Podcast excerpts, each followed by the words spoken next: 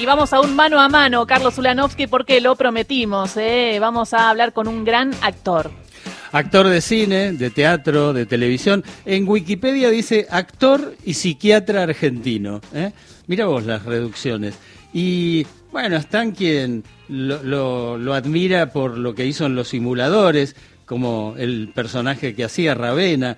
Eh, están los que no cambian por otro su trabajo en tiempos de valientes, una gran película.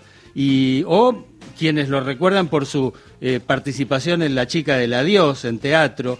Eh, lo cierto es que son 34 años de trabajo para Diego Peretti, que solo en el 2022 hizo cuatro películas. Hola, Diego Peretti, te saludamos desde acá, desde el programa Ahí Vamos, que conduce Gisela Busaniche. ¿Cómo estás?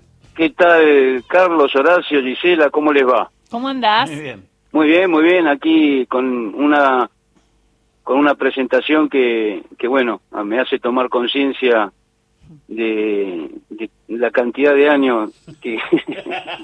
Después si querés te la grabamos y te la mandamos para que te sigas acordando y le vas metiendo un año años. Hoy a la noche va a estar con algún amigo algo de 34 años. Viste que el cuerpo no se da cuenta de esas cosas, ¿no, hablando, hablando, de, hablando de cuerpo, hablando de cuerpo, en pocos días, muy pocos días, va a ser el cumpleaños de Peretti. Ese cumple un número redondo. Eh, así, que, es, ¿ese es un tema que te preocupa? ¿El de la edad? No, no, no, no, mientras eh, pueda eh, tener un, un, buen eh, nivel de vida en el sentido de salud y, y de poder hacer las cosas que, que, quiero, no, no, no me preocupa, pero bueno, un poco la vida es un poco una cuenta regresiva, lamentablemente, ¿viste? Es así. Entonces, este, ese relojito no le doy bola, pero siempre está. Bueno, estás trabajando ahora, eh, y le cuento también a los oyentes, está haciendo la nueva temporada de Inmaduros con Adrián Suar, que ya la vieron más de 200.000 espectadores. Hasta, hasta Messi los bendijo con su presencia en algún momento. Y justamente lo que anunciaba Gisela hace un ratito, eh, está ya por caer la segunda temporada de la miniserie El Reino. Contanos ¿Qué participación va a tener ese personaje que haces, el líder religioso Emilio Vázquez Pena?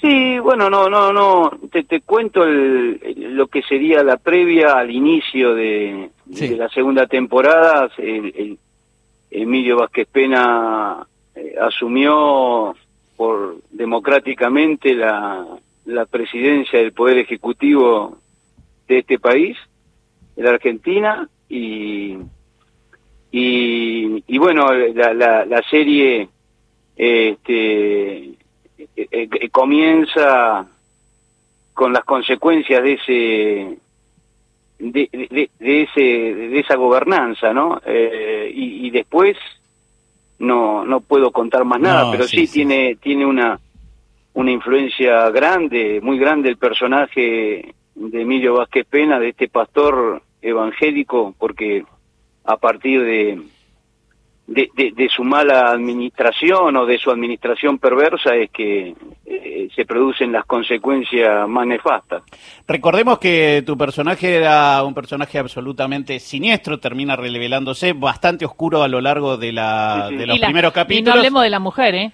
Pero el, el, de él terminaba teniendo un costado muy muy perverso, este, un abusador, digamos, para que digo, no quiero no quiero arruinarle demasiado porque por ahí alguien se engancha ahora y te, te ve la primera eh, y llega con esas características acompañado aparte por poderes extranjeros, el personaje de Furriel y demás, y te, te, te había tocado uno así que encima termine siendo presidente de la nación en toda tu carrera. No, no, como presidente no presidente, me había tocado eh, eh, personajes eh, quizás perversos o, un tanto extremos, pero con, con un poder tal, no, no. El que yo recuerde, viste, después de 34 años, como me hicieron recordar ustedes, ¿no? ahí, la verdad que no, pero digo, ¿cómo, ¿cómo encarnar ese poder en un tipo tan oscuro? Bueno, es un poco dejarse llevar por el guion, ¿no? Eh, eh, lo que sí traté de, o, de lo que me di cuenta es que eh, el evangelismo es una línea de, de, práctica religiosa cristiana que, que se basa en entablar un diálogo con, con Dios, con Jesús, con los poderes metafísicos, digamos, de forma más directa, sin simbolismo y sin, tan, y sin ningún tipo de eh, ritual establecido, más que lo que salga eh, en ese diálogo, digamos. Eh, entonces, no, si, si yo hubiera tenido que caracterizar a, una autoridad eclesiástica vaticana, bueno, te das cuenta que todos los papas hablan en voz baja, todos los papas tratan de, de, de, moverse físicamente lo menos posible,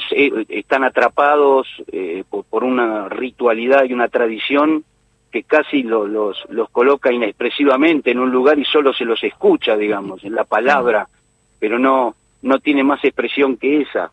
Eh, o tratan de que sea así, una neutralidad expresiva muy grande. En el caso de los pastores evangelistas, es todo lo contrario, establecen un diálogo con Dios de manera absolutamente personal, cada uno lo hace a su manera y expresivamente. Entonces, lo que te quiero decir que la manera de caracterizar a este personaje fue este, eh, eh, colorida, o sea, eh, como, yo me imaginé que establecería ese diálogo en nombre propio, con toda la expresividad y con toda la el, color que, que, yo quería darle y, y a la vez este, ejerciendo una función tan importante como el del presidente, ahí es la otra faceta, una faceta más, más contenida. Eh, e, esto en cuanto a lo que se ve y después en cuanto a lo que no se ve, pero sí la ficción muestra, es un costado sí eh, abusador, abusador, eh, pedofilia, abusador, sí, claro, que eso en la primera, en la, en la primera temporada se ve de que hay como una carpeta, ¿no? Como hay algo que hiciste en el pasado eh, y se va a ver en la segunda temporada en donde también se suma Maite Lanata, está Julieta Cardinali también. es muy fuerte la apertura porque abre con el preámbulo de la nación, pero lo que te quería preguntar más así, preguntándole a Diego Peretti es si cree en Dios o en qué crees, si crees en algo. Y es una pregunta, eh, yo, la verdad no, te sabría que contestar después de 30 y, de 60 y pico de, de 59 años. Eh, no, no, no te sé contestar. ¿Qué, significa creer eh, en Dios? No, ¿Pero lo pensaste alguna vez en los momentos? Sí, todo el tiempo, todo el tiempo, sí, claro, todo el tiempo, pero... Pero es más pregunta, ¿no? Que respuesta. A veces la mía también, ¿eh? Yo me hago más preguntas, pero no tengo respuesta. No, es que si tuviéramos respuesta... Eh, mm.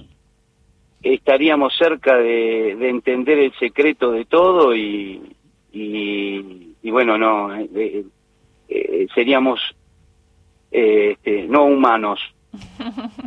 Dioses. Eh, aquí está también Agustín Álvarez Rey, que eh, es nuestro mentor de temas políticos, y me pasa un papelito y me dice, eh, pregúntale si se imagina como posibilidad a un presidente surgido del evangelismo.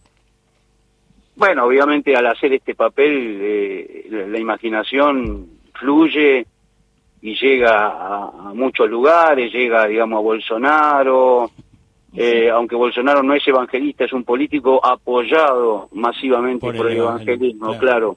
que allá en Brasil tiene un poder de convocatoria, creo, no soy sociólogo, pero eh, ostensiblemente más importante que acá. Eh, aún así, en, la democracia en donde todas las, las, las visiones políticas este, con mayor o menor prejuicio deberían estar reflejadas, todas las visiones políticas de una sociedad sin ningún tipo de proscripción, aún las más extremas, sí están dentro del juego democrático, juego entre comillas, del sistema democrático, deberían poder expresarse.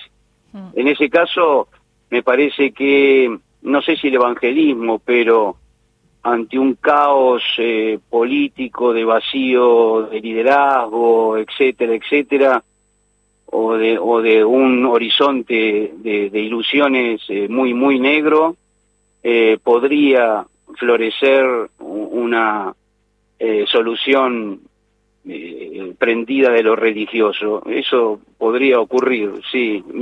O sea, dentro, me imagino dentro del sistema democrático. Si después nos vamos del sistema democrático y imaginamos algún tipo de dictadura, autocracia o lo que sea, eh, eh, que, que, esté en manos de la religión, eh, bueno, difícil. es más difícil, pero también es posible. Te estamos haciendo filosofar un lunes por la mañana, vos, ¿viste? Bravo, eh. Lo voy a, le voy a, ver. Me encanta. en tus 34 años de carrera que tan, gentilmente te venimos recordando, entre, para que no lo sepa, Peretti le gusta el rock, ¿eh? Le gusta bastante el rock. ¿Es rockero? hemos hablado de Deep Purple alguna que, otra vez. Eh, y de tus papeles rockeros, el que más me parece es el de más respeto que soy tu madre me mató ese papel, me encanta. Yo sé que es una película que no ha sido muy vista, pero eh, es una película que, quiero, que quiero mucho, que quiero mucho. Eh, sí, es un es un personaje. La hice eh, con, con, con, la anuencia del director Carnevale y, y de todo el elenco y de, y de Hernán Casiari también. La hice en italiano, toda, toda en italiano, está subtitulada. Y es un señor de 80 años, de extracción italiana que quiere mantener su pizzería eh, de pie hasta el año 2000, eh, pizzería tradicional de sus antepasados italianos, eh, y, que su padre le, le juramentó, le hizo juramentar mantener hasta el año 2000 eh, censurando su vocación musical. Entonces termina siendo un señor de 80 años, rockero, porrero, eh, y mucha remera de los redondos, ¿no? Sí, exacto. ¿Cómo te llevas con eso? Los redondos son de la de, la escudería Peretti, digo, sé que de Purple, sé que buena parte del rock clásico de los 70, pero no sé si el rock argentino, Piojo sí, ¿no?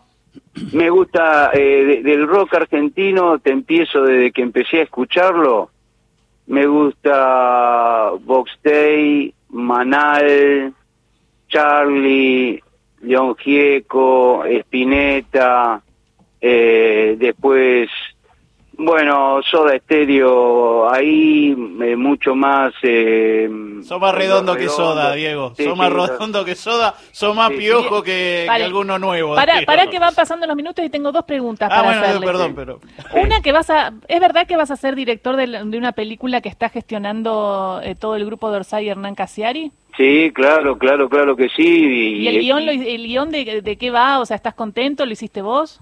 Sí, o sea, el guion es una idea fundamental y esencialmente que proviene de mi cabeza, sí, eh, después eh, plasmada en una primera o segunda versión por Hernán Casiari y Cristian, y ahora eh, con el codirector Javier Beltramiro, con el que voy a dirigir, eh, estamos eh, trabajando arduamente para otra versión más dialogada y, y, digamos más que, que, que, tenga más puntería aún para poder salir a filmar eh, a, a principio del 2024, sí. Se llama La muerte la muerte de un comediante, se llama la película. Qué buen título. sí, vamos a estar atentos y, y atentas. Y preguntarte por los simuladores, ¿cómo viene la peli?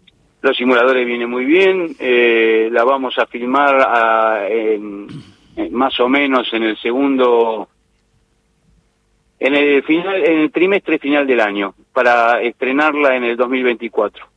Qué buen proyecto, qué buen sí, va a ser. Todavía no sé nada porque no tengo el guion, Damián no me lo alcanzó. No sabemos si va a estar Milazo, no sabemos nada de eso. No, no tenemos idea de eso. El maravilloso mundo de la plataforma, porque recordemos que va a ser algo que se va a ver en, cine, pero también en Paramount Plus, y así como El Reino, que gentilmente dio dos líneas de lo que va a ser la temporada, que estrena el próximo 22 de marzo, después por contrato no puedes hablar de nada, ¿no? Eh, no, aparte es una, es una serie que más que no, no me dicen nada. Eh, pues sí, me dicen que mejor no spoileé ni nada, porque sería un... Pero es una serie que sí, si, si empezás a hablar de lo que ocurre, le, le, quita un poquito de, gracia a quien lo espera con, con digamos, con cierta expectativa. Entonces, eh, eh, me, me, gustaría dejar absolutamente desprejuiciada la mirada de, de, quien lo va a ver por primera vez. Eh, sí, sí. Eh, Diego, la última por mi parte. Eh, has tenido en estos años, tantos años de trabajo, muchos compañeros.